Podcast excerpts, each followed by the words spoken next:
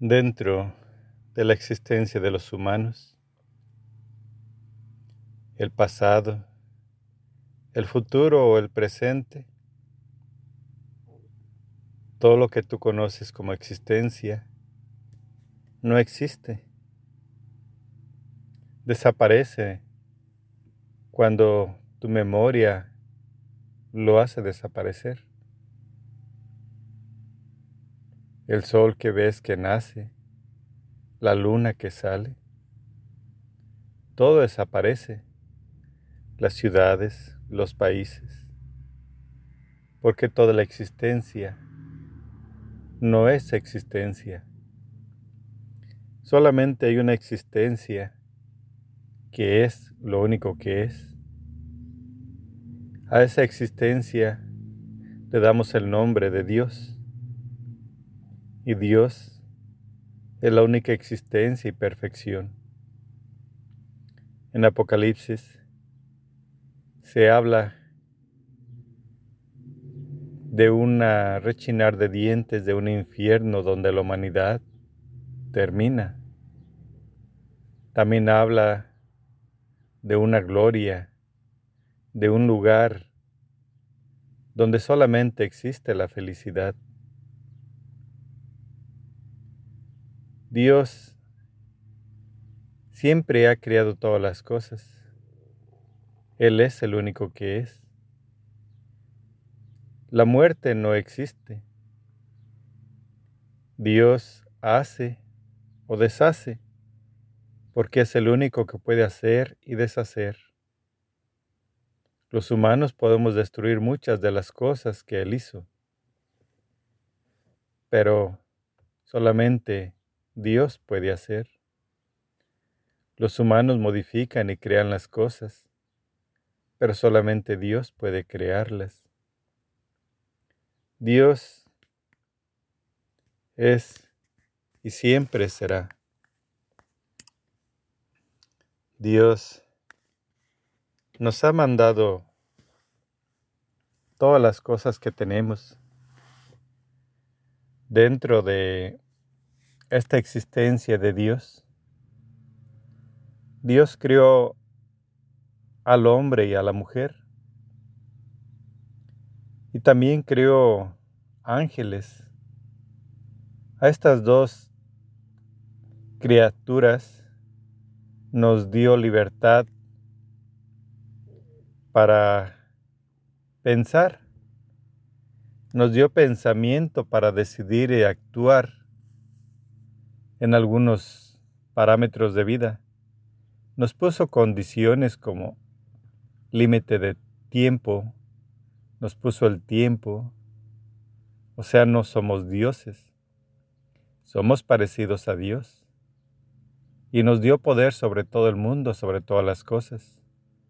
Inclusive, puso a los ángeles a nuestro servicio y protección, aunque sean más poderosos que nosotros. Tú sabes que el viento es fuerte, el mar es fuerte, pero Dios los controla a su voluntad. Todos tenemos una libertad para amar a Dios o para no amarlo, para creer o para no creer, para adorarlo o no adorarlo. Esa decisión es tuya, porque esa es la libertad que Dios te dio. Dios, antes de la llegada de Jesús, Él juzgaba a los pueblos enteros. Él decidió tomar a un pueblo elegido, al pueblo de Abraham, que le prometió una descendencia muy grande. Posiblemente todos somos descendientes de Abraham, de una manera o de otra. Algunos son del pueblo de Israel. Abraham creo que tuvo hijos también con alguna esclava, aparte de Israel. Como quiera que sea, posiblemente la mayoría somos descendientes de Abraham, porque siempre fue el pueblo elegido. Los demás pueblos existían solamente por voluntad de Dios y para hacer lo que Él quisiera con ellos. Pero el único pueblo favorito fueron los israelitas. A los israelitas les daba poder para acabar con los pueblos, someterlos, pero también utilizaba los pueblos para someter a los israelitas cuando desobedecían, hasta que posiblemente Dios, enfadado, y para no destruir a la humanidad como lo hizo en el diluvio, mandó a su Hijo para mostrarnos la manera de vivir. Su Hijo, el más poderoso, vino a servirnos, a lavarnos los pies, a ser crucificado. Él nos mostró el camino de cómo hacerlo y fundó la iglesia en base a esos principios. Pero con el tiempo, aquellos que lavaban los pies a los demás decidieron nada más dejarse lavar los pies. En lugar de servir, les gustó ser servidos. Ya no alimentan a los pobres, sino que ellos son alimentados. Dios, Jesús, siempre alimentó multitudes Jesús siempre sanó a los enfermos. Ahora, ellos quieren simplemente todo lo que la humanidad tiene. Entrégasela a Dios porque es de Dios. Sí, todo es de Dios y para Dios y para servir. Pero ellos lo utilizan para su propio servicio. De entre los santos que realmente sirven a Dios, y entregan todos a Dios, tienen que entregarse a la obediencia de la iglesia, porque es una de las partes de la iglesia, obedecer. Es una de las partes que más Dios quiere, humildad y obediencia. Pero el momento en que la iglesia, en lugar de servir, empezó a ser servida, es cuando han sucedido muchas cosas en la humanidad. Antiguamente, la iglesia que servía, allí estaban tratando de proteger a las personas, pero luego la iglesia que se dejó servir, siguen estando ahí las personas. Los santos llegan allí, pero ahora los utilizan para servir. Son lámparas de luz que las tienen encerradas, escondidas Existen algunos aún explorando la libertad, libertad, la libertad dándosela a los hombres, enseñando la palabra como Cristo es, sirviendo, con el ejemplo y tomando su cruz. Dios está con ellos y ellos son la luz que brilla en el mundo hasta que la iglesia las ve y los esconde o los destruye como ha pasado con muchos. Porque dentro de la iglesia existen muchos santos aún, pero están retenidos, están, su luz no puede brillar ampliamente, porque están controlados en base a la promesa de obediencia que han dado. Ahora, estos son los últimos días, desde la llegada de Jesús. Los días viejos han acabado. Cuando Jesús le dijo a los fariseos y todos esos sacerdotes antiguos, porque llamaban Padre, les dijo Jesús, ¿a quién llaman Padre? Dios no es Padre de ustedes. El Padre de ustedes es el diablo,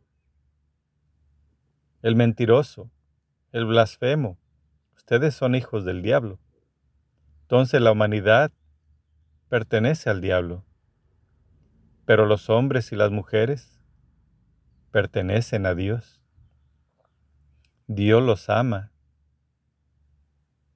Dios ama a los hombres y a las mujeres y a la humanidad que cambie su, forma de vivir, se arrepienta de las malas acciones y llame a Dios, también tiene salvación hasta antes de morir.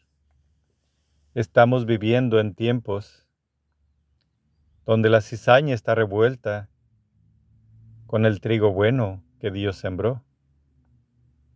Nosotros vivimos en esta humanidad. Algunos hombres y algunas mujeres aún existen. Existen mujeres casadas que respetan y aman a su esposo, le sirven. También existen hombres que aman y respetan a sus esposas. Pero existen también mujeres que no son no son realmente las mujeres que Dios crió, sino estas son hembras. Hembras que tal vez en su ignorancia, si son hijas de Dios y se arrepienten, y si no, si son simplemente hembras, las que abortan a sus hijos y no se arrepienten, las que matan, las que no respetan, igualmente los hombres. No son hombres aquellos que hacen que las mujeres aborten o que abusan de las mujeres, o simplemente les gusta ser servidos. No les gusta servir, no siguen los principios de Cristo. Esos no son hombres y mujeres, esos son la humanidad. Y para la humanidad vino Cristo. Él no vino a salvar a los hombres y a las mujeres, porque esos ya son salvos por Dios.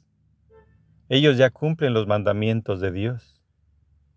Él vino a salvar a los que quieran seguirlo de la humanidad, aquellos que se arrepientan, aquellos que hacen malas acciones, que destruyen, que roban, que matan. A esos que se arrepienten, Dios vino a salvarlos.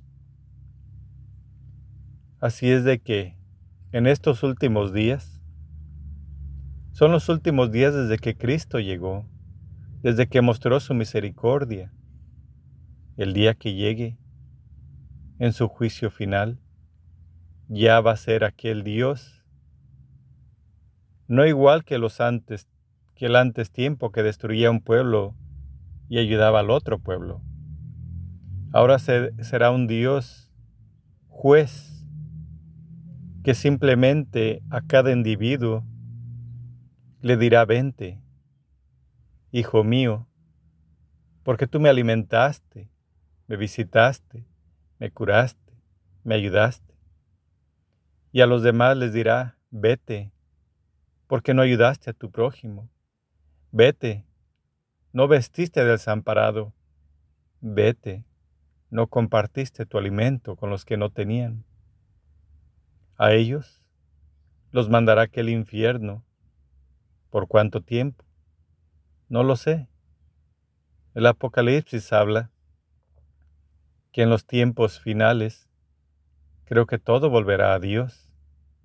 Quiere decir que el infierno será terminado y no será existencia no más porque todo regresará a manos del Hijo, pero después el Hijo entregará todo al Padre. Son misterios que no conozco. Tal vez será toda vez como al principio, donde existía Dios y solamente Dios.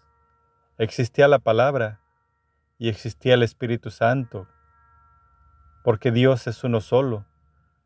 Pero cuando la palabra habló, hágase el cielo.